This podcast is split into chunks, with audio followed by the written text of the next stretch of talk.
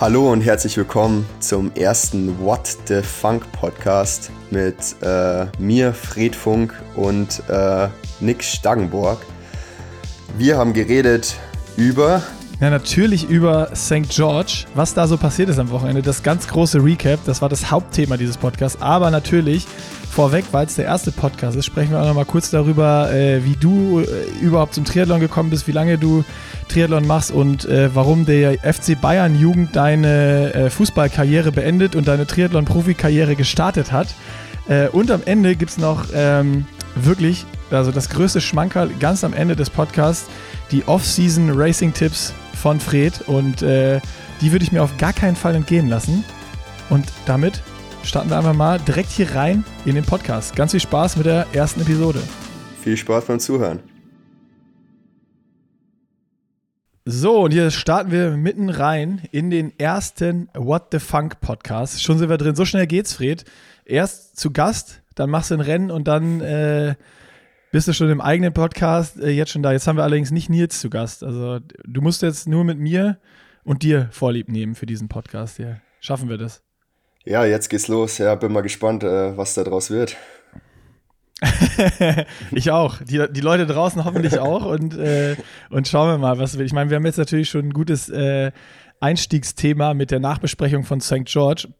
Aber bevor wir dazu kommen, äh, vielleicht gibt es ja auch noch hier Leute im Podcast, die äh, deine Hintergrundgeschichte gar nicht kennen. So, äh, wie, wie war der Weg zum Profi? Wie lange machst du eigentlich schon Triathlon? Weil das ist ja schon, äh, du, machst, du machst fast so lange Triathlon, wie du alt bist. Ähm, und dann, wie bist du überhaupt zu Pushing Limits gekommen? Die Frage müssen wir natürlich auch noch klären. Äh, also, wie, wie sind wir jetzt eigentlich in diese Situation hier geraten, dass es, dass es jetzt den Podcast hier gibt? Ähm, ich würde sagen, fang, fangen wir mal ganz vorne an. Wie lange machst du denn jetzt tatsächlich schon Triathlon? Ja, wir haben es gerade schon äh, davor gesagt, 95 Prozent, die den Podcast hören, äh, wissen es wahrscheinlich schon äh, auswendig, aber ich erzähle es trotzdem einfach nochmal äh, in, der, in der Kurzfassung äh, für die restlichen 5 Prozent. Ja, meine äh, El Eltern ähm, machen das Ganze schon seit ähm, ja, über, über 30 Jahren und äh, ich wurde dementsprechend reingeboren. Meinen ersten Triathlon habe ich dann schon mit fünf Jahren gemacht. Das war die Junior Challenge Rot, ähm, also ganz guter Einstieg. Und ähm, ja, wollte dann eigentlich immer äh, Profifußballer werden. Gibt es auch ein ähm, ganz ganz witziges äh, ja, Interview von mir und meiner Schwester auf, auf YouTube. Was? Ähm, Wie geil, ich kenne dich noch nicht. Kennst du das gar nicht? Ah, okay.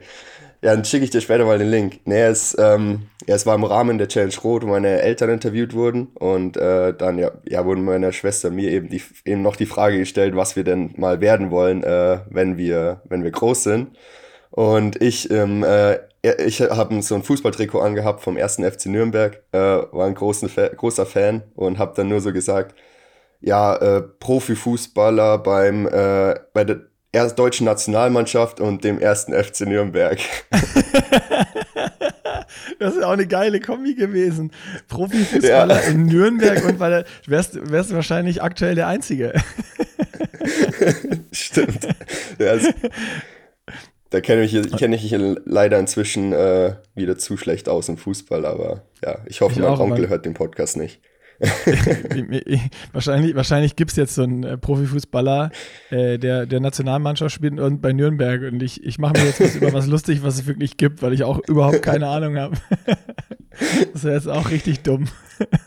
Also war, war quasi ähm, ja die Frage, ob ich, ob ich, ob ich Profisportler sein werden, äh, werden will äh, stand nie ähm, zur Debatte. Ähm, nur am Ende wurde es dann nicht Fußball, sondern äh, Triathlon.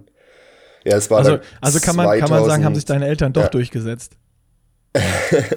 ja, sie haben mich nie dazu gezwungen, aber die haben das, glaube ich, schon ganz, ganz clever gemacht, haben mich immer äh, zu allen Triathlons mitgenommen. Ich habe immer schön die, die Atmosphäre dort äh, aufgenommen ähm, meine Eltern angefeuert, immer mit ihnen über die, über die Ziellinie gelaufen. Da gibt es auch, auch viele Bilder. Jetzt am, am Wochenende hat äh, Nils Görke auch wieder eins in, in seiner Story gehabt vom Ironman Lanzarote, wo meine Schwester und ich mit meinen Eltern übers Ziel laufen.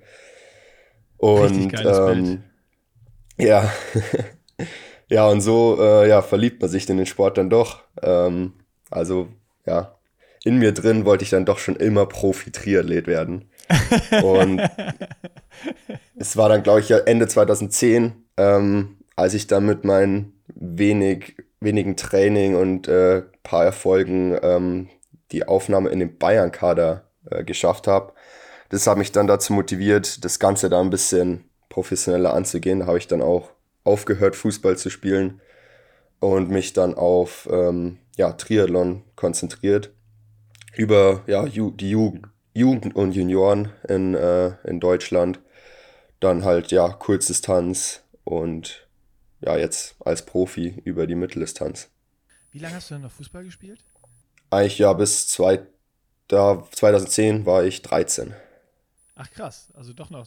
Ersten Triathlon in Rot direkt gemacht mit 5 und dann aber doch noch bis 13 Fußball gezockt.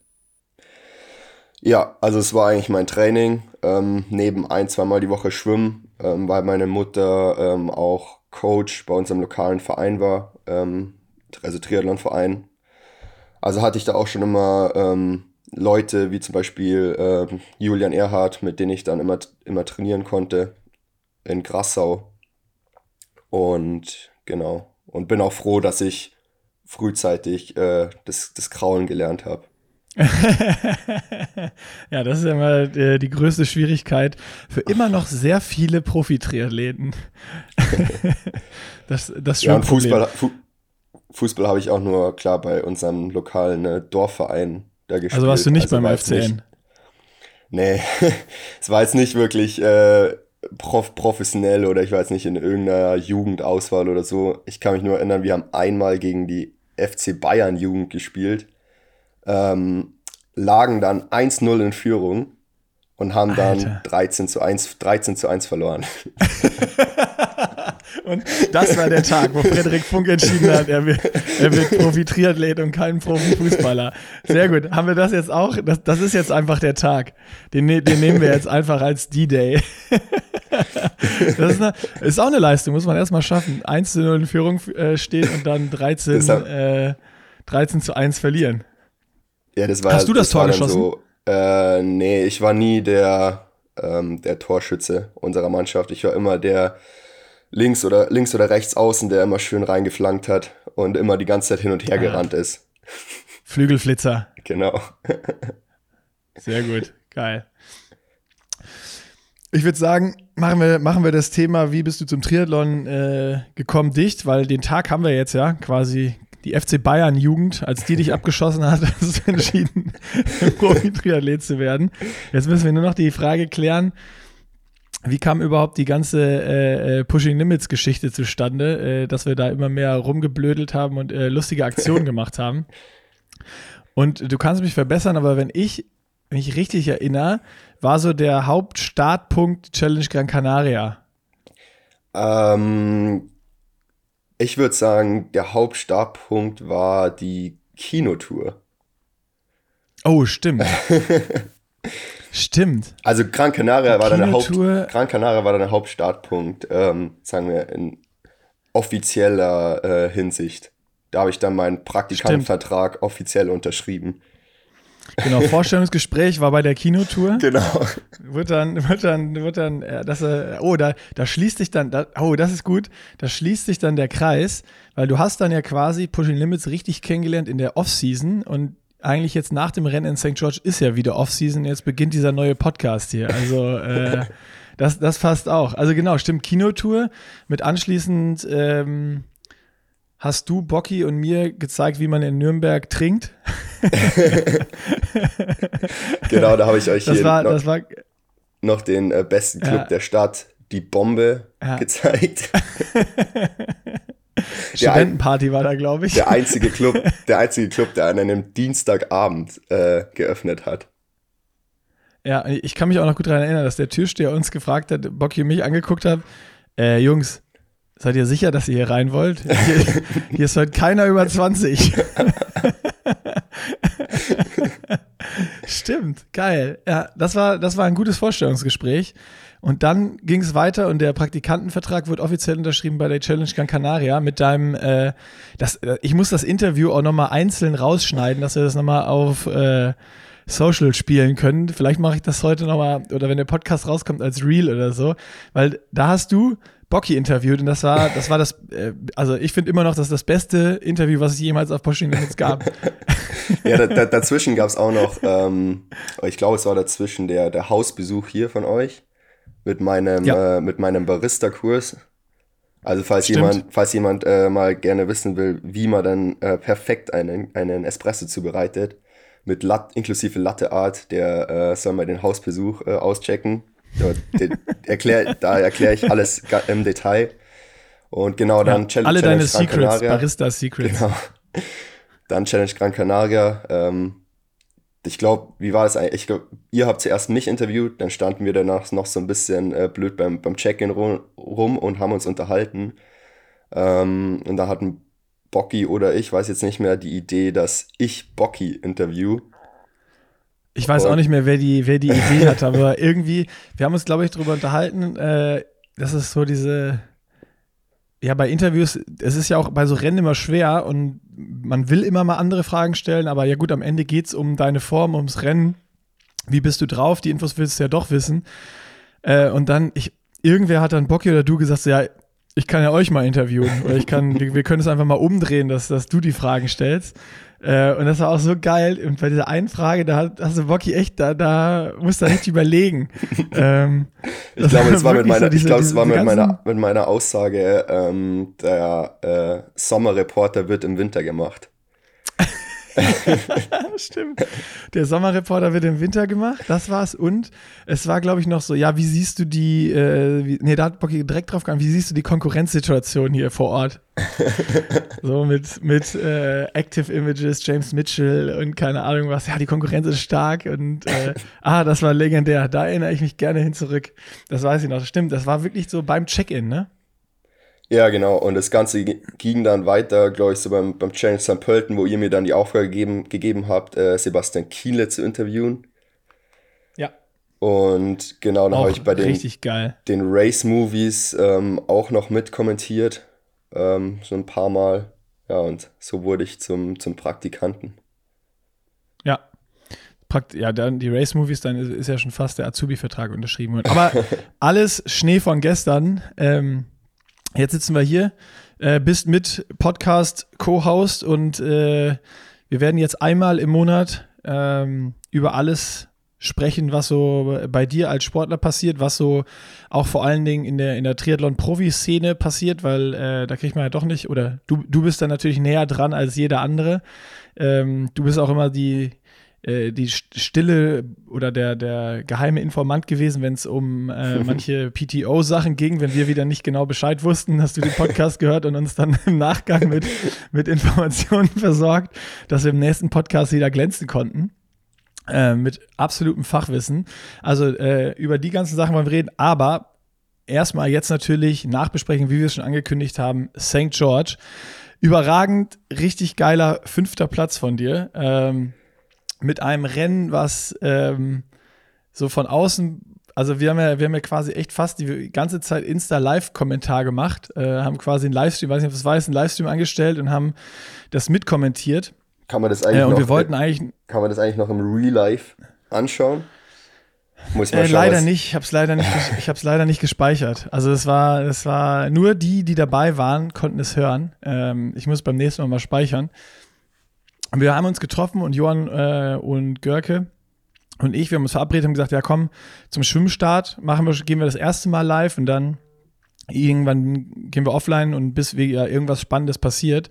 Und irgendwann, wo ihr dann auf die Laufstrecke gegangen seid, meinte Görke, Görke ey scheiße, ich muss noch mal eben was weg und was, was machen. also da waren, da waren dann schon dreieinhalb Stunden äh, gefühlt um oder drei Stunden.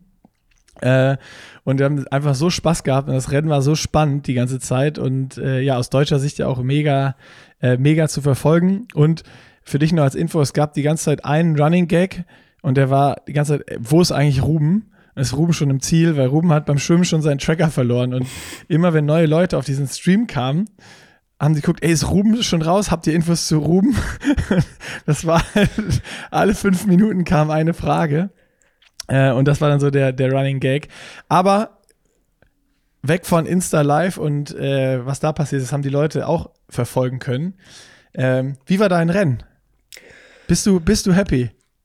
Ich bin äh, happy, ja. Ähm, also mit der Platzierung 100% happy, mit meiner Leistung zu 85% oder 80% happy. Ähm, und ja, also. Warum, ich, warum 80% happy? Ja, es war äh, nicht meine beste Leistung diese Saison vielleicht. Also war, war sehr gut, keine Frage. Ähm, aber kann mir ja dann später nochmal im Detail, ähm, kann ich später nochmal im Detail erklären, aber ja, so Laufen war jetzt äh, ja nicht das Allerbeste. Äh, sieht man vielleicht auch an ja. der Laufzeit. Und ja, da habe ich schon so ein, zwei Minuten mindestens liegen lassen. Also allein auf der ersten Laufrunde. Hinten raus war es dann wieder ganz gut. Aber ich kann ja einfach mal, ah, okay. ähm, einfach mal ganz von vorne anfangen. Ja, wir, wir, wir haben ja hier Zeit im Podcast. Also wir, äh, wir können hier hin und her springen und wir können das Ganze komplett auseinanderziehen. Ich wollte, ich wollte nur schon direkt drauf, warum du nur 80% happy bist, äh, bei, bei einem 100% happy Platzergebnis mit der Leistung. Aber ja, fang, fang vorne an. Also, dann ähm, Temperatur waren angenehme 4 Grad. Ähm, und Was Wassertemperatur waren, glaube ich, war, glaube ich, knapp über 16 Grad. Ähm, also jetzt auch nicht, auch nicht wirklich warm, aber wenn man dann von, von draußen ins Wasser gegangen ist, kam es einem sogar ähm, da noch re relativ warm vor. Ähm, ist, das, ist das wirklich so, dass du dann denkst, so, ja gut, mit Neo an, das ist, ist es Badewanne? Oder wie, wie war das so vorm, vorm Start bei 4 Grad, auch da mit Barfuß zu stehen und sowas? Das ist wahrscheinlich schon dann auch an Füßen direkt schon richtig kalt. Ja, ich habe ich hab's mir eigentlich von, vorn, von vornherein äh, kälter vorgestellt, ähm, weil durch das ganze ja, Adrenalin und die Aufregung, ähm, ja, die hat einen dann von, von innen gewärmt. Und ähm, ja, und auch, auch die 16, 16 Grad Wassertemperatur, ähm, ja, waren 16 Grad waren auch schon mal kälter, klar, beim, beim Reinspringen. So beim, war gut, dass ich vorher beim Warmschwimmen auch nochmal auch noch mal rein bin. Ähm, einfach das Gesicht ähm, und die, die Hände frieren dann doch erstmal kurz eine Minute, aber dann äh, gewöhnt man sich da relativ schnell dran. Und ja, wir sind ähm, mehr oder weniger im Dunkeln noch, noch gestartet. Ähm, also 7.30 Uhr war Start, die Sonne ist eigentlich erst um 8.15 Uhr so richtig über den Berg hinten aufgegangen. Also ähm, ja. ich habe mich gegen eine verspiegelte Brille entschieden. Das war auch die gute Entscheidung, da habe ich wenigstens, bis, wenigstens ein bisschen was gesehen. Äh, stand dann beim also die Start. Bilder, ja. Die, die, die Bilder im TV waren auch, haben das ganz gut rübergebracht. Also dass es wirklich dunkel war und so diese Wolken, das waren schon richtig, richtig epische Schwimmbilder auch. Äh, also ich würde sagen, das waren die geilsten Schwimmbilder, die ich jeweils im Livestream gesehen habe. Aber ich habe mir währenddessen, haben wir auch darüber diskutiert, äh, sieht man überhaupt was? Also wirklich eigentlich gar nichts. Ähm, das Gute war, ich, ja. ich muss ja nicht, ich wusste, ich muss ja nicht vorschwimmen. ähm, und ja, stand da beim Start nur in, in zweiter Reihe, ähm, hab es da irgendwie ein bisschen verpennt, mich da so, so ein bisschen vorzudrängeln. Ähm, allerdings direkt hinter Ben Canute, ähm, deswegen habe ich mir auch nicht allzu große Sorgen gemacht.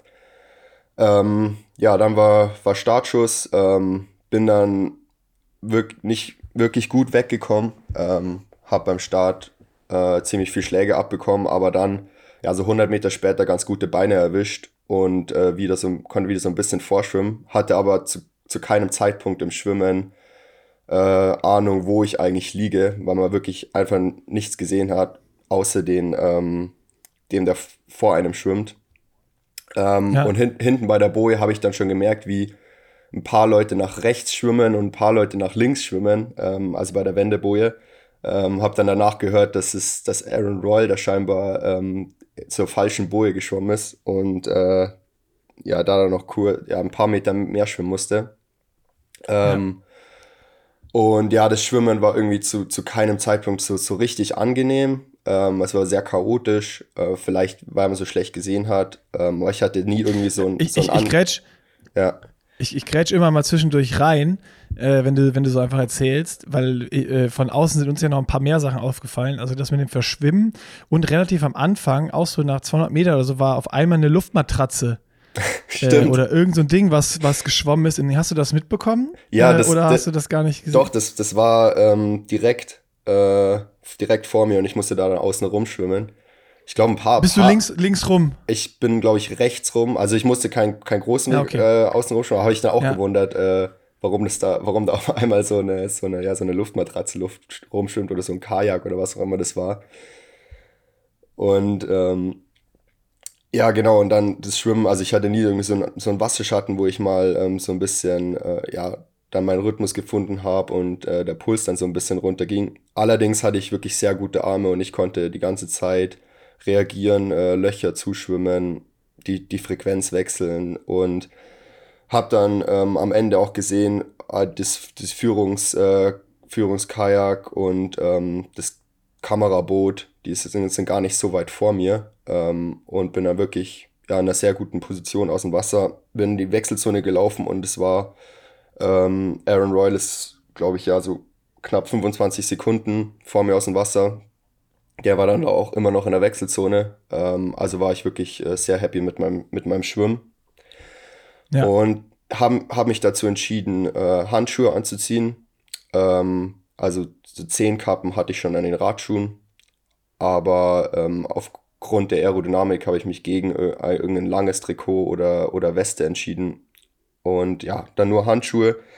Die habe ich eigentlich ganz gut an, und bin dann ähm, fast als erster von der, von der riesen Verfolgergruppe ähm, aufs Rad. Also vorne waren dann schon äh, ja, so fünf, fünf Athleten weg. Das waren ähm, Aaron Royal, ähm, Mickey Canute. Tarkold, Ben Canute Genau, Miki Tarkold, äh, und Blumi. Blumenfeld hat dann, ist mit mir aus dem Wasser, hat aber nichts angezogen und dann richtig schnell einen Wechsel, der war dann da direkt drin. Ähm, also es hat er auch clever Ja. gemacht.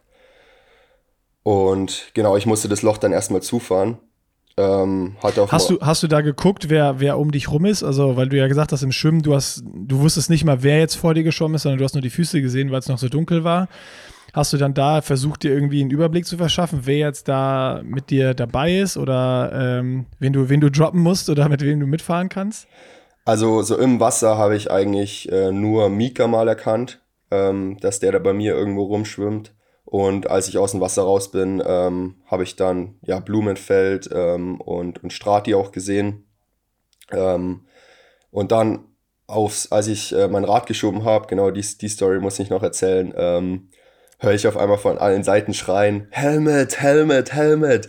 Und, und ich habe Stimmt. ich hab mich so gewundert, äh, wie Helmet, dann, dann fasse ich mir so selber so an den Kopf, so, okay, ich habe meinen Helm auf, also bei, bei mir passt alles.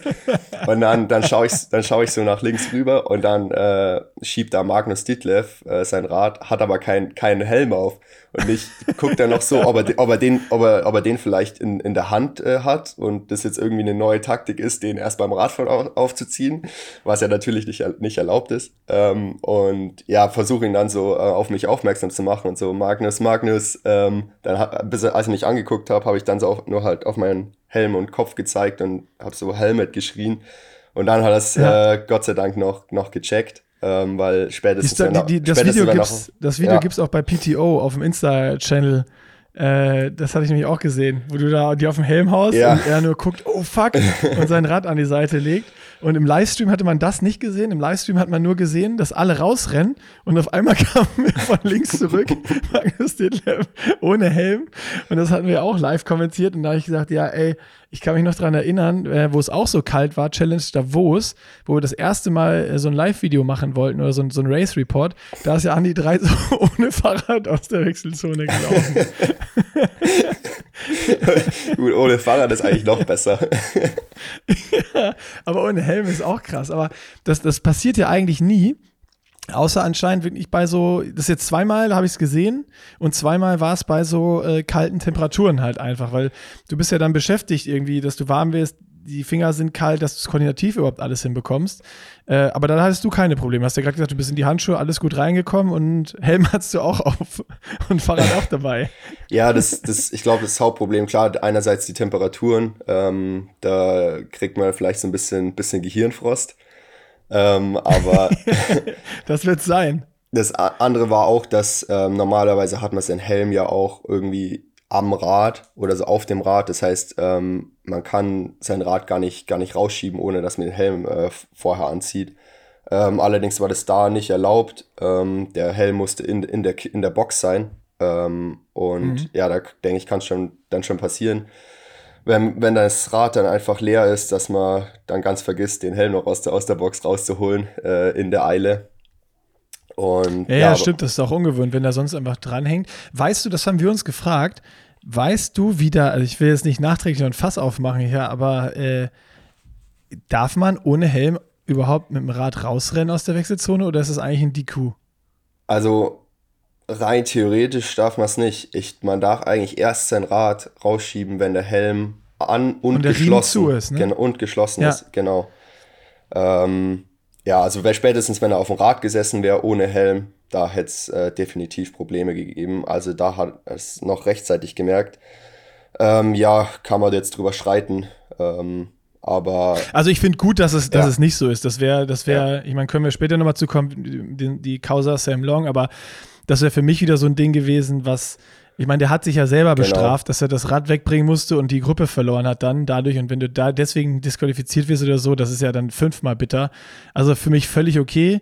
Ähm, ich meine nur, ob es da irgendwie klare Regeln oder sowas gibt, weil ich habe mich jetzt da auch nicht eingelesen. Ähm, aber witzige Story und ist ja alles gut gegangen. Genau, ja. Also ja, bei jedem, ähm, bei jedem lokalen Dorfrennen wäre disk disqualifiziert worden.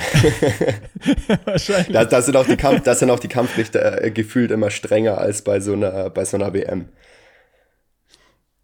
Ja, zumindest was in der Wechselzone angeht. Aber äh, ich, ich hatte das auch schon mal bei meinem, jetzt kommt wieder eine Anekdote, bei meinem, ich glaube, das war mein zweiter Triathlon. Da habe ich nämlich auch gedacht, ich bin ultra schlau, bin vom Rad abgestiegen und habe auch schon den Helm aufgemacht und habe mir den so runtergenommen zwischen die Arme. Da wurde ich auch eingeflaumt, wurde aber nicht disqualifiziert, sondern nur angepfiffen, musste stehen bleiben, musste den Helm wieder aufsetzen, wieder zumachen und erst dann durfte ich wieder weiterlaufen. Also quasi eine Stop-and-Go-Strafe. Ja, es gibt ja auch ähm, diesen Trick, ich glaube, äh, Frodo hat es, hat es früher auch immer gemacht, dass der Helm quasi schon geschlossen ist und man den dann einfach so ähm, quasi geschlossen auf den Kopf setzt und sich den Riemen dann so übers während dem Laufen so übers Kinn zieht. Und seitdem gibt es bei, bei der ah. ITU auch die Regel, ähm, dass, man das, dass man das nicht darf. Also, dass ah. der quasi ähm, offen sein muss und man den dann erst, erst schließt. Frodo ist schuld, wenn sich wer beschweren will. ich, also ich, ich, mein, ich, meine, ich meine, Frodo, Frodo hatte, hatte das auch immer gemacht. Den Trick.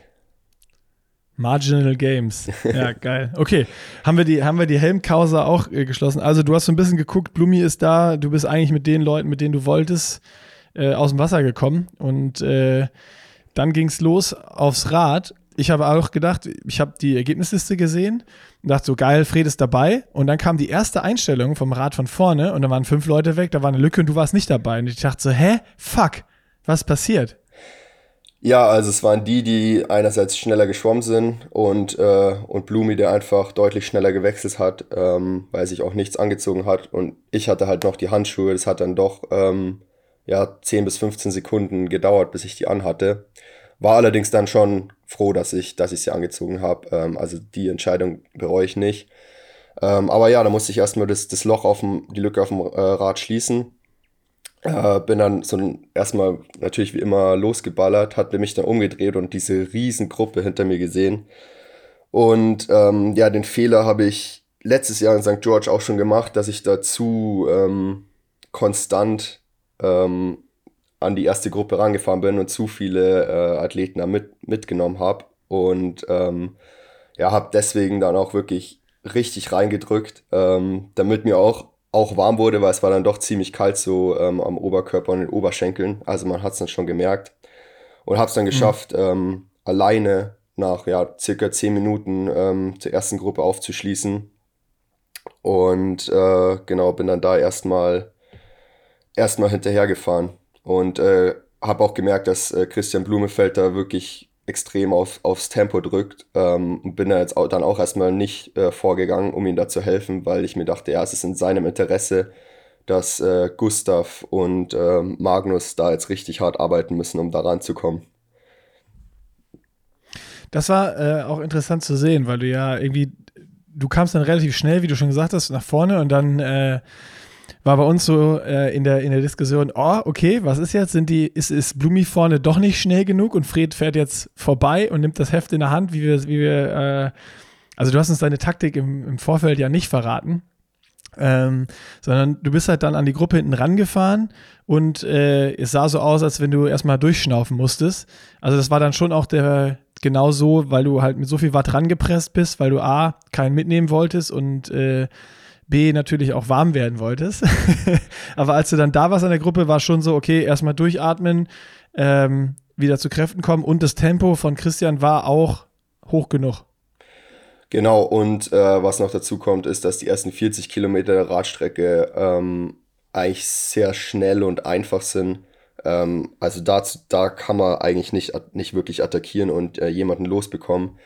Ähm, und auf die ersten Hälfte sind auch, sind auch alle noch frisch und können da zu gut reagieren. Ähm, deswegen habe ich mich dann schon eher auf die zweite Hälfte konzentriert und versucht, so viel Energie wie möglich in der, in der erste, ersten Hälfte zu sparen. Aber selbst ähm, dann in der Gruppe ähm, mit, mit dem Abstand, also wir sind schon alle sehr fair gefahren, das muss man dazu sagen, ja. äh, war es wirklich nicht ohne. Also es war jetzt nicht irgendwie, ähm, dass ich mich da ausruhen konnte. Also ich musste schon reindrücken. Ähm, Gerade so, ja, wenn es bergauf ging, hat äh, Christian immer extrem reingedrückt, aber dann äh, bergab hat er nicht nachgelassen.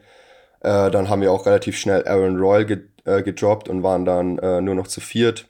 Ähm, so bei Kilometer 20 bin ich dann an Position 2 vor. Ähm, Christian weiterhin vorne und ich habe eigentlich nur darauf gewartet, dass er mal das äh, Tempo verringert und ich dann vorbeifahre und entweder halt auch ähm, ja, ihn, ihn, dann, ihn dann helfe ähm, und eine Führung übernehme oder dann auch mal probiert zu attackieren. Ähm, aber er ist einfach nicht langsamer geworden. Also das war, das war echt brutal.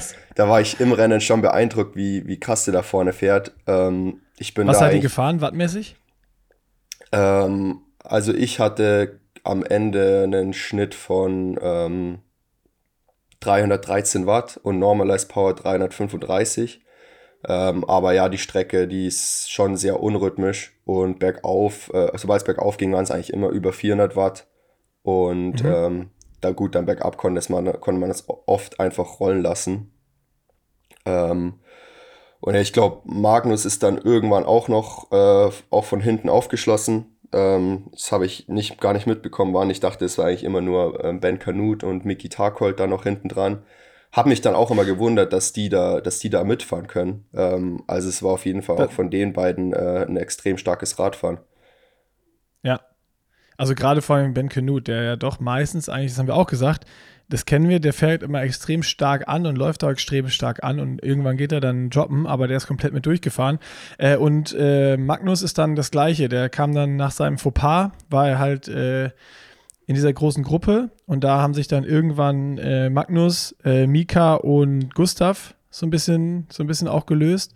Äh, und dann ist Magnus von denen auch einfach weggefahren zu euch, zu euch vor was dann auch relativ schnell ging und ist dann aber genauso wie du auch erstmal eine ganze Zeit hinten äh, hinter euch hergefahren, weil er wahrscheinlich sich auch von dem Effort äh, erholen musste.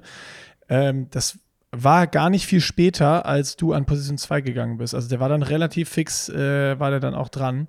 Ja, das war echt dann, lange Zeit an Position 5 gefahren. Ja, das war dann in, dem, in so einem langen ähm, ja, Downhill, sage ich mal. Ähm, also wo es so leicht bergab ging und man dann schon so ja, über 70 eigentlich gefahren ist da war halt Magnus auch der Einzige, der dann noch mit einer ähm, 60er Trittfrequenz da ähm, bei 70 km/h rumfahren kann, weil er halt ein 80er Kettenblatt vorne drauf hat.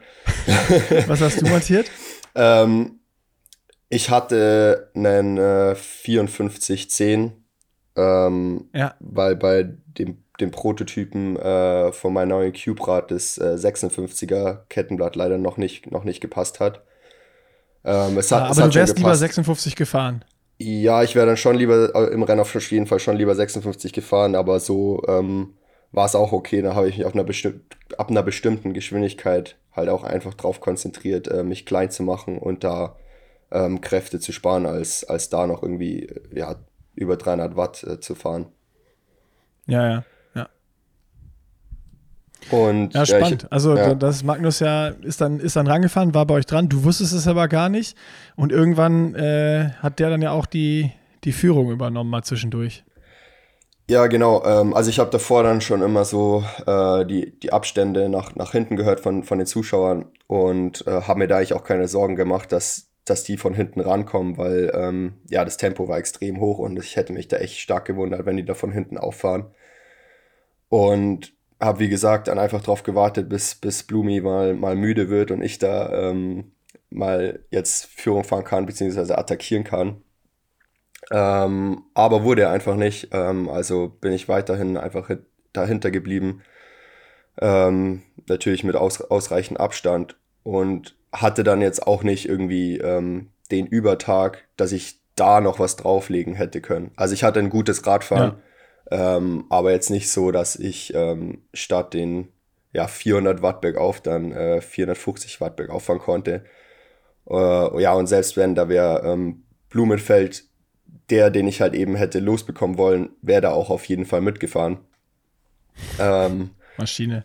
Ja, weil der, ich sag mal, wir haben ja letztens drüber geredet, welche, was meine Taktiken sind und meine, meine Pla mein Plan A war ja, war ja schon auf dem Rad ähm, wegzufahren und am besten alleine mit, Vorsprung, mit etwas Vorsprung da auf die Laufstrecke zu gehen. Ähm, ja. Da ich ja weiß, also Christian Blumenfeld äh, läuft natürlich schneller als ich und wenn ich da irgendwie eine Chance haben will, muss ich ihn äh, auf Distanz halten. Aber ich habe dann früh gemerkt, der Titel da äh, über ihn gehen. Der hat einen extrem starken Tag. So die, die Kona-Form kam drei Wochen zu spät bei ihm. ja, wir, wir haben auch gesagt, das, das sah auch so aus, als wenn, ich meine, Blumenfeld will ja eh immer, aber als wenn er da noch mal mehr gewollt hätte und dieses Kona-Ding ihm dieser Stachel so tief sitzt, weil der ist durch die Wechselzone geflücht und ist dann, wie du gesagt hast, super schnell gewechselt und ist aufs Rad und ist auch einfach sofort an allen vorbei aus der Wechselzone raus nach ganz vorne und hat die Position halt auch nicht wieder abgeben wollen. Also der hat ja nicht mal geguckt oder irgendwen animiert, zumindest hat man es nicht im Livestream gesehen, fahrt auch mal. Es war ihm scheißegal, der hat einfach nur drauf gedrückt. Ja, vor allem, er ist, er ist eigentlich immer, sobald es bergauf ging, ist er in Wiege tritt und äh, ist da gefühlt hochgesprintet, während ich eigentlich immer auf die Geschwindigkeit schaue und so lange wie möglich auch noch in Aero-Position bergauf fahre, wenn es noch schnell genug ist. Ähm, und er hat sich dann schon immer sehr oft umgedreht, ähm, aber das war immer nur, um zu gucken, ob ähm, Gustav an der Gruppe dran ist. Äh, also hat er, hat er mir danach ah. erzählt. Er dachte auch manchmal. Angst vor Gustav. Ja, genau. Er dachte auch manchmal, Gustav ist schon drin, weil er ihn, ihn oft mit, äh, mit Ben Kanut verwechselt hat, die, da die von den Farben eben einen ähnlichen Anzug haben. Ja, stimmt. Und ja, er heißt, es ist da wirklich äh, einfach hart gefahren, äh, weil er genau wusste, er muss, er muss so weit wie möglich vor Gustav auf die Laufstrecke. Geil. Ähm, und er hat mir dann auch ähm, am Ende noch, hat mir noch erzählt, er hatte bis Snow Canyon, also bis Kilometer 65, ähm, einen Wattschnitt von 360 Watt. Average. Average. ich habe mich im, im Rennen auch schon Fuck. gewundert, ich habe mich im Rennen auch schon gefragt, ob ich vielleicht irgendwie äh, Luft verliere. Ähm, ich bin nämlich auch einmal über eine Brücke gefahren und dann hat sich das so angehört, als ob ich hinten bei meinem, äh, ja, mein Tubeless äh, bisschen Luft verliere und das Loch dann wieder schließt. Aber war, ja, war dann ein bisschen verwundert, ob das eben mein Laufrad ist, die Autos, die unter der Brücke durchfahren oder ähm, das Motorrad, das, das da gerade zu dem Zeitpunkt hinter mir gefahren ist. Ähm, ja. Aber ja, hatte eigentlich äh, ja, ganz normal Luft und die, die äh, Scheibenbremsen haben auch nicht geschliffen. Es war einfach Christian Blumenfeld, der da vorne 360 Watt im Schnitt gefahren ist. Boah, das kann auch mental dann schon einen zerbröseln, oder? Ja, wenn der da drauf sitzt und einfach fährt die ganze Zeit und dann an den Bergen gefühlt nochmal, äh, sobald es hochgeht, aus dem Wiege tritt und nochmal weiter drauf drückt. Und du denkst, ja, normal fährt da einer vorne vielleicht 330, 340 oder sowas maximal. Und wenn der natürlich immer 20 Watt mehr, als du denkst, auf dem, auf dem Tacho hat und du dahinter, scheiße, was ist, was, was ist los bei mir? Also nimm uns da mal mit. Was, was, was, guckst du dann öfter mal, ob du wirklich einen Platten hast oder ob irgendwas unrund läuft oder zweifelst du dann oder was ist, was geht da in dir vor? Also nachdem ich dann dieses Geräusch gehört habe, das war auch bei Kilometer 30 oder so, ähm, da habe ich dann, hatte ich dann schon so fünf Minuten, wo ich mir gedacht habe, okay, shit, äh, das ist jetzt, das ist jetzt nicht gut. Ähm, habe mich dann, habe dann auch immer so hinten äh, versucht, das zu erkennen, ob ich da jetzt weniger Luft im, im Reifen hinten habe. ähm, aber wus, wusste auch, dass das, ähm, dann auch einfach auch ein Mental ist und haben mir dann versucht einzureden, nee, komm, jetzt, jetzt fahr einfach ähm, und lass dich davon jetzt nicht verunsichern. Ja. Ähm, und ja, hatte dann schon eigentlich so ein paar Stellen, wo ich eigentlich geplant habe zu attackieren. Habe dann immer auf die, auf die Stellen gewartet und ähm, gehofft, dass, dass Christian da mal nicht äh, oder dass er da halt eben mal, mü mal müde wird. Und dann bin ich aber die Stellen an Position 2 eigentlich mit genauso viel Watt hochgefahren, wie es, wenn ich attackieren würde, einfach nur um Blumenfeld äh, da nicht zu verlieren. Scheiße, krass, okay. Also war zum Beispiel äh, dieser Berg, ähm, wo Gustav im Jahr davor attackiert hat. Ähm, den sind wir, glaube ich, auch, ähm, ja, ich glaube mit 400 Watt im Schnitt bin ich da, bin ich da hochgefahren. Äh, also ja. die, die, Spitzen waren oft auch so, so 430 Watt.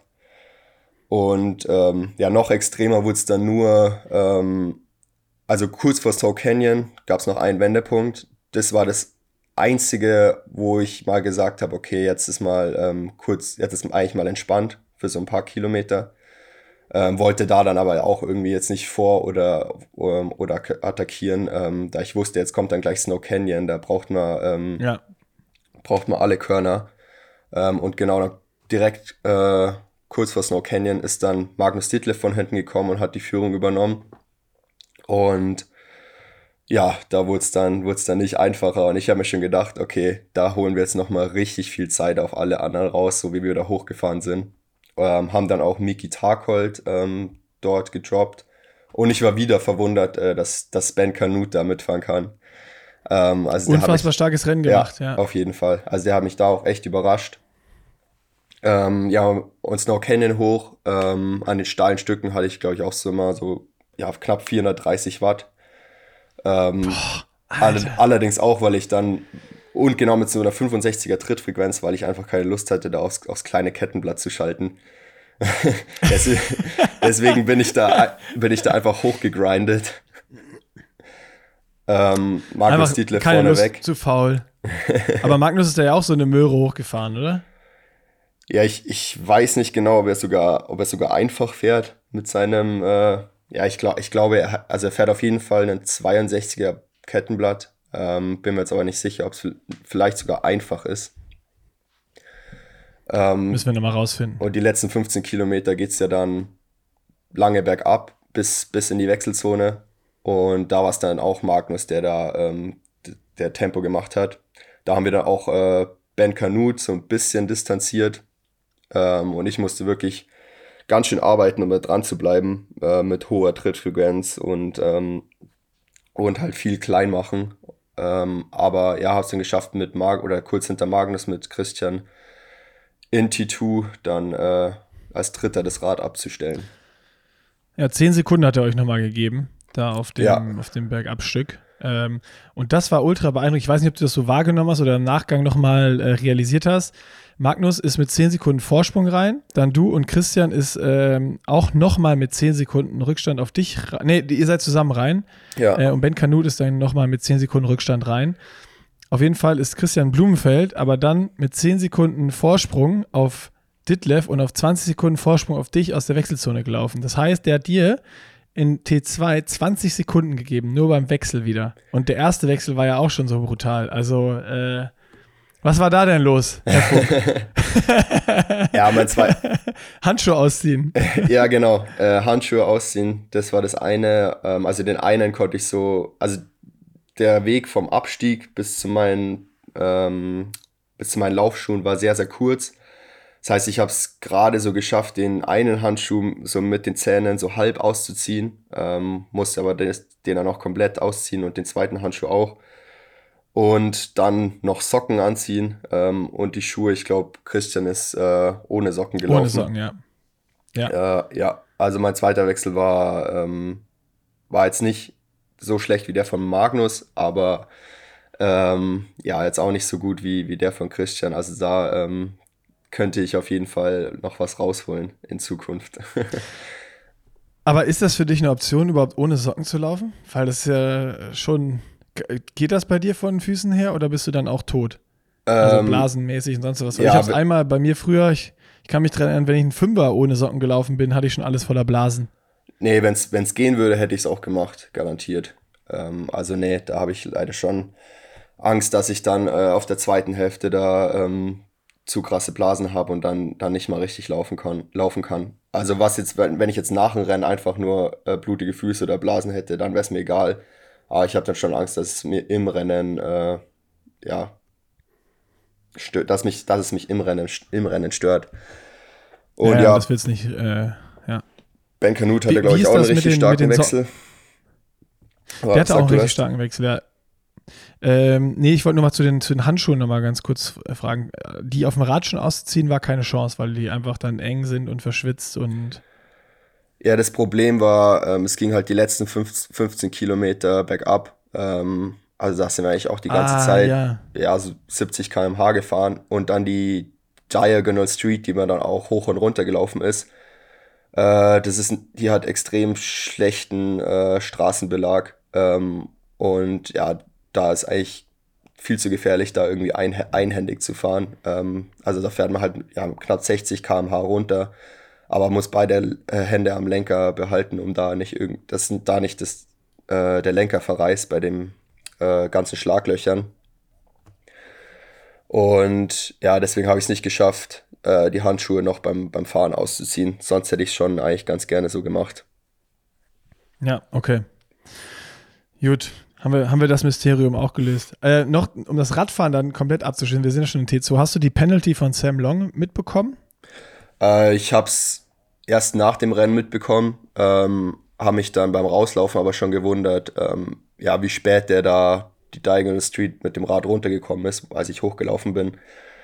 Ähm, ja, wusste nicht, dass es wegen der, wegen der Penalty war, aber wusste, dass er für, ja, ja um die vorderen Plätze äh, keine Rolle mehr spielen wird. Ja, okay. Also, das dann kriegt man doch mit, äh, wenn du, wenn du rausläufst, hast noch gesehen, wer wann irgendwo reinkommt. Du wusstest, der, der kann von hinten schon mal nicht mehr kommen. Ähm, wusstest du dann beim Rauslaufen, ob von hinten noch irgendwer dir gefährlich werden kann, wenn du die Athleten so gut gesehen hast, wenn die reinkamen? Ähm, also Mika auf jeden Fall, der kam dann da relativ, relativ schnell äh, runter und äh, wusste ja, dass der extre extrem starker Läufer ist. Ähm, und aber ja, alle anderen habe ich eigentlich auch noch nicht, nicht abgeschrieben. Da kam noch eine relativ große Gruppe, äh, auch mit Gustav. Ähm, da, und als ich dann, vor allem wie ich mich gefühlt habe auf den ersten fünf Kilometern, dachte ich eigentlich, der werde mich noch einige holen. ja. Und ja, nimm es mal mit. Also bei uns war es so wirklich, wir haben am Livestream gehangen, haben gesagt, ah, okay, Wechsel war jetzt ein bisschen langsamer, aber wahrscheinlich wegen, wegen Handschuhen und sonst was. Äh, und jetzt, jetzt dreht Fred auf und äh, vorne platzt noch Ben Canute, der, weil, der, weil der immer platzt und auf, auf Blumi aufläuft. Also da war uns klar, ja, ja, der läuft viel zu schnell raus. Das kann nicht gut gehen. Äh, um das vorwegzunehmen, ist gut gegangen bei ihm. Wahnsinniges Rennen gemacht, der Kollege. Ähm, unfassbar. Und bei dir hat man dann sofort beim ersten Splits gesehen, oh scheiße, das geht, äh, geht gerade auf, auf der ersten Hälfte des Laufs eher nach hinten als, als nach vorne. Und äh, ja, du hast ja schon am Anfang gesagt, du hast dich auf den ersten fünf Kilometern einfach scheiße gefühlt. Ist es dann einfach ein Kampf oder versuchst du irgendwie das noch rauszuholen, was, was rauszuholen ist? Oder was machst du in so einer Situation? Wie gehst du damit um? Ähm, also, ich sag mal, letztes Jahr ähm, hätte das mich mental deutlich mehr beeinflusst, äh, wenn jetzt mit so schlechten Beinen auf die Laufstrecke zu gehen. Ähm, also klar, das einerseits war das Radfahren schon, schon auch hart ähm, und ich laufe dann deswegen dann auch immer ein bisschen, bisschen langsamer los, äh, wenn das äh, Radfahren so hart ist. Und dann hat mir mein Rücken auch noch extrem wehgetan. Ähm, hängt wahrscheinlich auch ein bisschen mit der, mit der Kälte zusammen. Ähm, da meine Waden. Das hast du sonst nicht? Nee, sonst eigentlich, eigentlich ist es kein oder kein so großes Problem. Ähm, klar, man merkt es dann schon immer ein bisschen, aber äh, ich sag mal so im noch normalen Bereich. Äh, ja. Meine Waden haben dann bergauf extrem zugemacht. Ähm, und dass die einfach, ja, ich bin auch einfach für das Bergaufstück zu schwer, kann man auch so sagen. die Laufstrecke kam mir eigentlich alles andere als entgegen. Äh, und vor allem, dass es mit einem Bergaufstück äh, losging, äh, war für mich eben auch ein Problem. Ähm, und es war halt jetzt auch nicht irgendwie kurz bergauf, sondern eben ja fünf Kilometer bergauf. Ähm, ja. te teilweise, teilweise auch steiler. Und habe dann da einfach nicht, einfach meinen Rhythmus nicht gefunden. Ähm, aber habe dann versucht, ähm, ja, mich auf mich zu konzentrieren, irgendwie Frequenz hochzuhalten und ähm, da einfach durchzulaufen. Und ja, haben mir eingeredet, dass, äh, dass ich beim Bergabstück dann, dann meinen Rhythmus finden werde und dass ich bis dahin einfach erstmal jetzt, erstmal jetzt ja, durchziehen muss.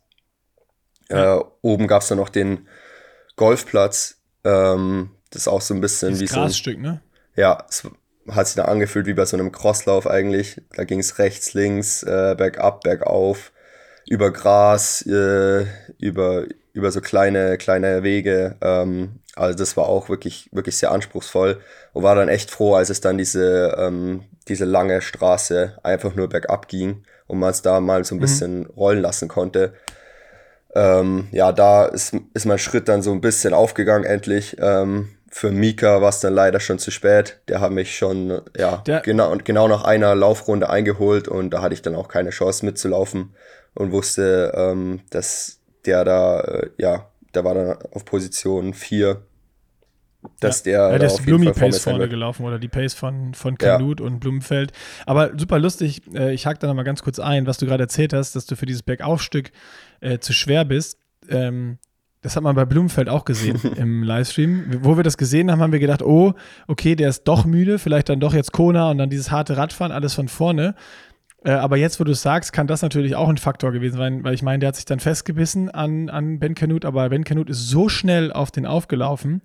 Ähm, und Blumi hat sich schon auch immer berghoch, wo es am Anfang richtig steil war, immer umgeguckt. Und du hast schon gemerkt, okay, der, der fühlt sich irgendwie nicht wohl und irgendwas ist da. Und als dann Kanut kam, hat er sich auch so richtig reingebissen. Und so hast du gesehen, da ging die Vorlage wieder und er hat einfach versucht, nur dran zu bleiben. Und dann nachher oben, wo es dann wieder flacher war, hast du gesehen, das ist wieder ein komplett anderer Blumenfeld gewesen. Ja, ja, ich habe auch schon am Anfang gemerkt, ähm, also ich bin echt nicht, nicht gut losgelaufen, aber trotzdem habe ich eigentlich gedacht, dass mir da der Blumi und auch Magnus äh, deutlich mehr abnehmen, als, als sie mir da abgenommen haben. Ähm, aber ja, trotzdem, sie haben es noch, noch besser hinbekommen als ich. Ähm, ja. Aber ja, im, im Bergabstück ähm, kam, das, kam das Gewicht ja dann, äh, dann zum Vorteil. Ähm, wann hatte ich Miki Takold überholt? Weil der ist ja auch noch, äh, hatte ich auch noch überlaufen. Das heißt, erst ist Mika dich überlaufen oder hatte ich überlaufen, dann äh, Miki Takold noch. Wann war das? Also genau, Mik Mika hat mich erst äh, ja genau nach einer Laufrunde geholt. Ähm, da wusste ich, okay, der ist weg und der, der wird vor mir sein. Ähm, da hatte ich wirklich keine Chance. Aber genau zu dem Zeitpunkt bin ich eigentlich so ein bisschen wach geworden, habe so meinen Rhythmus gefunden und konnte endlich mein ja, normales Tempo laufen. Trotzdem ging es dann erstmal wieder bergauf ähm, wo, ja, wo ich schon gemerkt habe, dass selbst mit den, mit den besseren Beinen äh, sind die anderen, Berg, anderen bergauf einfach schneller als ich.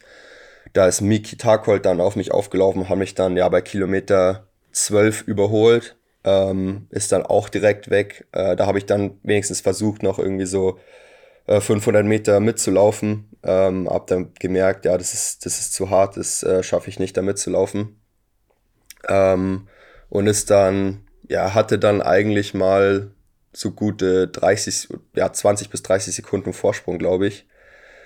Und ja, dann beim, beim Bergabstück, da sind meine Beine dann aber richtig wach geworden. Also ab Kilometer ja, 14, oder 14,5 habe ich mal bei den, bei den Splits geschaut, Krass. wann, wie lang, ja. lang es gedauert hat, bis meine Splits mal so die Laufzeiten der, der Top 10 äh, ungefähr matchen und nicht äh, viel langsamer sind. Und ähm, ja, bin dann erstmal lange Zeit auf gleichen Abstand äh, zu Mickey Tarkold da runtergelaufen. Und ähm, dann ist man erstmal nochmal so am, am Ziel vorbei und noch in die andere Richtung so ein Stück. Äh, es waren nochmal so, ja, so zweieinhalb Kilometer, glaube ich. Und ähm, ja, bin dann richtig schnell eigentlich näher gekommen. Und es war dann bei, bei Kilometer 20 oder sogar bis, ja, oder noch ein Kilometer vor Ziel, als ich gemerkt habe, okay, jetzt, jetzt bin ich wirklich sogar noch auf, äh, auf Schlagdistanz. Ähm, und ja, habe es dann geschafft, äh, mich da nochmal zusammenzurreißen ähm, und das Loch dann in so einem leichten Bergaufstück äh, vorm, vorm Ziel äh, zuzulaufen. Und dann hat Miki Tag halt auch noch den Fehler gemacht, bei so einer Linkskurve ähm, die Außen zu nehmen. Dann bin ich einfach innen links äh, vorbei und habe dann den Sprint angezogen und äh, ja, habe versucht, direkt äh, die, die Lücke zu reißen und das Momentum mitzunehmen. Ja, ähm, ja und habe es dann eigentlich geschafft, ihn dann äh, da noch zu holen und ja, habe mir auf den letzten 500 Metern noch den fünften Platz geholt. Geil. Ja, krass. Also das, das hat man gar nicht so gesehen im, im Livestream. Äh, war es dann irgendwie so ein bisschen versetzt. Der war irgendwie äh, bei uns ein bisschen hinten dran. Und dann gab es aber schon Tracker und auf einmal nichts gesehen, Fred Vierter. Also, hä? Der war doch die ganze Zeit Fünfter. Wo hat er sich jetzt den Mickey noch wieder geholt? Und äh, das, also das haben wir wirklich nicht kommen sehen, äh, weil du ja eigentlich eher in die andere Richtung unterwegs warst, dass du dann bei Kilometer 15 deine Beine noch wiederfindest und ja, bei, es, es bei Kilometer schon, 20 noch einen Zielsprint machen ich kannst. sag mal so, es war, war schon bei, bei allen Rennen dieses Jahr so, dass meine zweite Hälfte ähm, stärker war als meine er erste. Also ich habe sowohl am ähm, Weichs, also Weichsee ähm, bei der ITU, wir haben in Samorin und ähm, in Zell am See äh, war meine zweite Hälfte sogar schneller als meine erste Hälfte. Ähm, okay, krass, also jetzt, wusste ich nicht. Es war nur nie, der Unterschied war noch nie so deutlich wie jetzt. Also dadurch, dass ich wirklich die, so schlecht wie ich die ersten zehn Kilometer halt gelaufen bin, habe ich dafür auch extrem viel Energie gespart. Ich konnte halt einfach irgendwie nicht schneller. Ähm, aber die Energie hatte ich halt dann auf der, auf der zweiten Hälfte und ähm, ja, hätte dann auch noch mehr als ein Marathon laufen, äh, mehr als ein Halbmarathon laufen können. Oh, ich, ich wollte wollt gerade genau das sagen. Das hört, das hört sich für mich eher alles nach Langdistanz an. Ja, also ist das schon, schon interessant. Ähm, also es war eigentlich wirklich schon, schon immer so, dass ich, äh, also ich bin noch nie hinten raus äh, langsamer geworden. Ähm, also wer weiß, vielleicht wenn wir das mal äh, in der Langdistanz Bei mir war es noch nie andersrum. Ja, spannend. Also äh, klar, ich meine, jetzt bei sowas, das, das kann immer passieren, wenn es dann berghoch geht und das Radfahren war ultra hart. Aber ich wusste nicht, dass bei allen Rennen bei dir dann sogar die zweite Hälfte, also es ist immer irgendwie Negative Split gelaufen äh, bis beim, beim äh, 73. Ist ja doch eigentlich eher ungewöhnlich, wenn du nicht unbedingt musst und dann nicht, äh, keine Ahnung, noch wen abhängen musst oder einen Zielsprint oder keine Ahnung was, dass, dass sich es noch steigert. Äh, Finde ich, find ich spannend, ja. Können wir uns schon mal drauf freuen, wenn du mal eine Langdistanz machst. Aber das ist ja, ist ja erstmal noch hinten angestellt, leider, äh, aufgrund der PTO und der Preisgeldsituation, wie du immer sagst. Genau, ja. Und ähm, auch so der letzte Kilometer, dann äh, kann ich da noch kurz, ja, kurz was dazu sagen. Ich wusste, haben ja auch im Rennen ähm, dann eingeredet. Äh, klar, ich hatte einerseits noch Energie ähm, und dann habe ich mir eben eingeredet, ja, ich habe jetzt das Momentum also wenn ich jetzt die Chance habe, äh, Miki Tarkold dann noch, dann noch zu überholen, dann, dann jetzt. Ähm, und das ist dann so ein, ja, so ein Endspurt, äh, sage ich mal, ist dann auch einfach nur eine, eine mentale Sache, weil ich meine, ja. in Mitteldistanz musst du keine, ähm, kein 250er Pace laufen, um dann einen Endspurt zu gewinnen. Ähm, da reicht dann auch schon äh, ein, ein 310, 315er Pace, beziehungsweise es ging halt auch bergauf. Ich glaube, der letzte Kilometer ich bin ohne Uhr gelaufen, ähm, aber durch mein Stride ähm, wusste ich, äh, der letzte Kilometer war dann in 3,20, ähm, aber halt bergauf. Ähm, und ja, da reicht, reicht das Tempo dann auch meistens, um, um so, ein, so einen Endspurt dann auch zu gewinnen. Und ist dann hauptsächlich dann, dann auch mental, um dann nach äh, dreieinhalb Stunden nochmal alles aus sich rauszuholen. Und ist dann danach natürlich auch ein umso besseres Gefühl, wenn man da bis zur Ziellinie nochmal äh, noch fighten konnte. Und ja, Lang Langdistanz ja, also ist für nächstes Jahr wahrscheinlich noch nicht geplant. Es sei denn, die PTO ähm, macht in ihr PTO-Tour schon eine Langdistanz rein, dann würde ich es mir vielleicht anders überlegen. Ähm, aber sonst würde ich mich erstmal auf die, auf jeden Fall auf die PTO-Tour konzentrieren, ähm, die halt über die ja, ich 100 da noch mal an. die über die 100 Kilometer Distanz ist. Und ähm, ich, ja, wenn ich mich darauf auf die 100 Kilometer Distanz konzentrieren will, würde einfach so Langdistanz mit Langdistanzvorbereitung nicht reinpassen. Aber dann äh, 2024 schaut die Sache dann wahrscheinlich schon anders aus. Ja, irgendwann kannst du dich nicht mehr davor drücken. Da wollen wir dich alle auf der Langdistanz racen sehen. Warten wir mal ab, was, äh, was passiert, was die PTO so äh, announced. Ich wollte nur mal eben ganz kurz darauf zurück, auf dieses äh, Mentale jetzt auch wieder in Zielsprint und auch das Mentale hinter Blumi herfallen, äh, herfahren und äh, Platten haben oder nicht Platten haben und das, äh, das Game. Also da war das ganze Rennen bei dir schon so, so auch viel Mindgame, oder? Ich glaube, das ist auch eine Sache, die ähm, neben, ja, neben meiner Leistung äh, im Vergleich zu letzten Jahr auch deutlich besser geworden ist, äh, ist so einfach das Mentale. Ähm, und ich glaube, das ist einfach auch der Grund, wieso ich jetzt dieses, dieses Jahr so oft ähm, meine, meine Leistung im Rennen einfach abrufen konnte und dementsprechend dann ein, äh, ein gutes Rennen hatte. Ich meine, letztes Jahr hatte ich vier gute Rennen, aber auch äh, vier richtig schlechte. Und äh, bei den richtig, richtig schlechten war es jetzt nie so, ähm, dass ich irgendwie einen, einen schlechten Tag hatte. Klar, ich hatte keinen, keinen guten oder perfekten Tag. Und das hat mich im Rennen dann halt einfach ähm, mental gestört. Und da hat mich, haben mich dann halt so Kleinigkeiten einfach, ähm, ja, sag ich mal, besiegt, ähm, dass ich da dann im Kopf komplett aufgegeben habe und das Rennen dann umso schlechter war. Und jetzt dieses Jahr habe ich es halt eben oft auch geschafft, aus einem nicht perfekten Tag ähm, einfach das Beste aus mir rauszuholen. Ähm, und das hat, das reicht dann am Ende auch äh, für, eine, für eine gute Leistung. Ich glaube, am, am stärksten war es wahrscheinlich in, in Edmonton, wo ich, würde ich schon sagen, äh, eher einen schlechten Tag erwischt habe. Ähm, aber trotzdem wurde ich am Ende Fünfter. Einfach weil ich mich dann taktisch cleverer angestellt habe, einfach im Rennen äh, es geschafft hat, habe meinen Pl äh, Plan da spontan irgendwie zu ändern und dann halt nicht auf dem Rad zu attackieren, äh, genauso wie jetzt. Und ähm, dann wird es am Ende halt nicht der Sieg oder das Podium, aber halt trotzdem noch ein, ein starker fünfter Platz und äh, das sind eigentlich die Rennen. Ja, und im Championship-Rennen ist ja genau das Richtige, ja. ne? Ja. Ja, Weil und am Ende, am Ende wird es uns Podium oder Platz 20, wenn du dann doch attackieren gehst und das dann, äh, ja, dann nimmt man doch lieber fünf.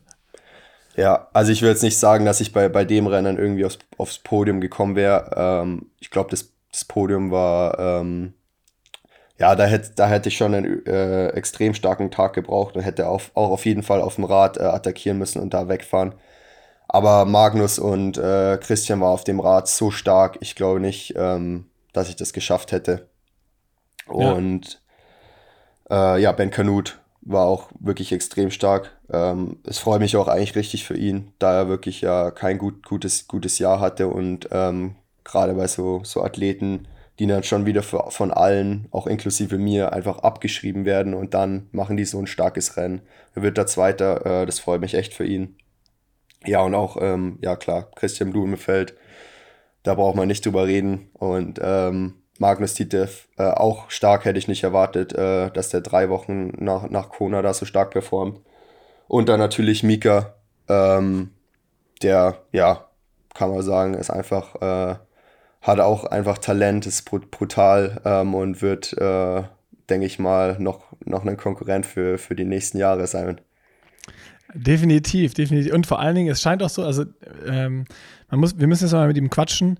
Aber äh, von außen betrachtet, wenn du das Rennen wieder geguckt hast, hat er wieder komplett sein Rennen gemacht. Ne? Ich meine, der war halt alleine unterwegs auf dem Rad, hat da einfach wieder seine, seine Show durchgezogen. Ist am Anfang noch mit Eden gefahren, hat dann irgendwann gemerkt, Eden kann nicht so, ist nach vorne gegangen. Ähm, dann war Mika die ganze Zeit vorne und äh, äh, Eden wurde dann ja auch noch gedroppt und er ist irgendwie ganz alleine hinter euch hergefahren und so zwischen den Gruppen ähm, und konnte da so sein Rennen machen und ist dann auch noch ultra stark gelaufen. Also das, äh, das war schon auch, schon auch mega geil mit anzusehen, wenn man sieht, was da vorne für Radmonster unterwegs waren. Und äh, klar hat er verloren, aber jetzt auch nicht so, wie man eigentlich es erwarten würde, äh, wenn da vorne irgendwie äh, du, Blumi, Ditlev vorne draufdrücken.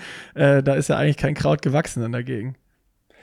Ja, auf jeden Fall. Hat da ähm, trotz trotz seiner Verletzung äh, dieses Jahr, denke ich mal, auch richtig Fortschritte auf, auf dem Rad gemacht.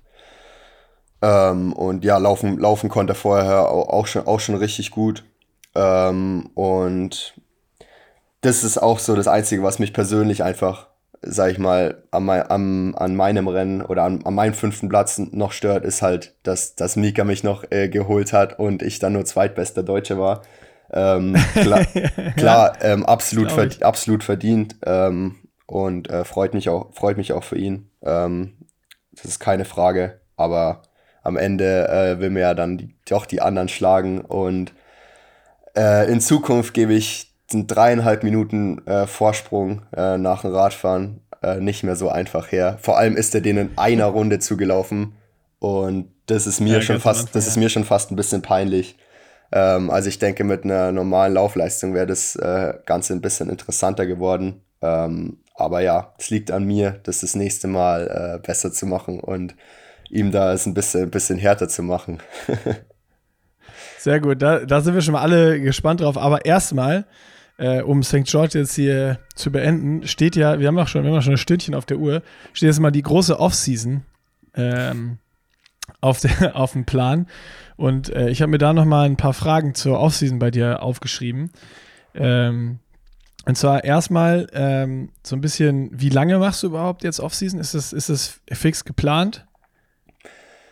Ähm, also ich mache immer zwei Wochen ähm, erstmal wirklich gar nichts. Ähm, ja.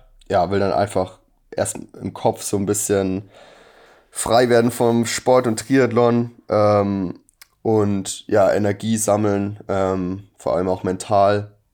Und dann habe ich nämlich am Ende der zwei Wochen einfach wieder so viel Bock, äh, dass das Ganze wieder für, für 48 Wochen, Wochen anhält.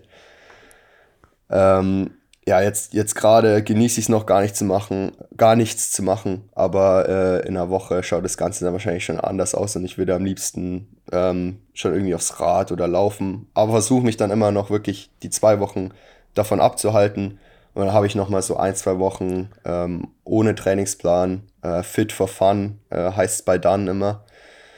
Ja, okay, das wäre jetzt die nächste Frage gewesen, ob du da schon, äh, wie jetzt im letzten Podcast von Nils gefragt, ob du da jetzt für die Offseason die Taktik mit Dan schon besprochen hast und ob du uns diesmal daran teilhaben lässt oder ob die äh, Offseason-Taktik auch geheim ist. Oder habt ihr da auch drei Pläne? genau, da haben wir auch Plan A, Plan B und Plan C. ähm, ja, ich bin, ich gehe auf jeden Fall äh, gut vorbereitet äh, in die Offseason. Habe jetzt auch noch, auch noch, äh, auch noch den äh, Effekt vom, vom Höhentrainingslager. Ähm, den werde ich jetzt, den werde ich jetzt in der, in der Offseason auch nutzen. Man hat ja danach so, nach, so nach drei Wochen auch noch mal so, ähm, so einen guten Effekt. Und jetzt dann äh, na, nach St. George hast du da, hast du, habt ihr da schon geguckt, jetzt in der Offseason, wer die, wer die größten Gefahrenstellen, die größte Konkurrenz ist? Genau, die, ähm, den erst, das erste Rennen der, der Offseason gab es schon ähm, direkt, direkt am, am Samstagabend.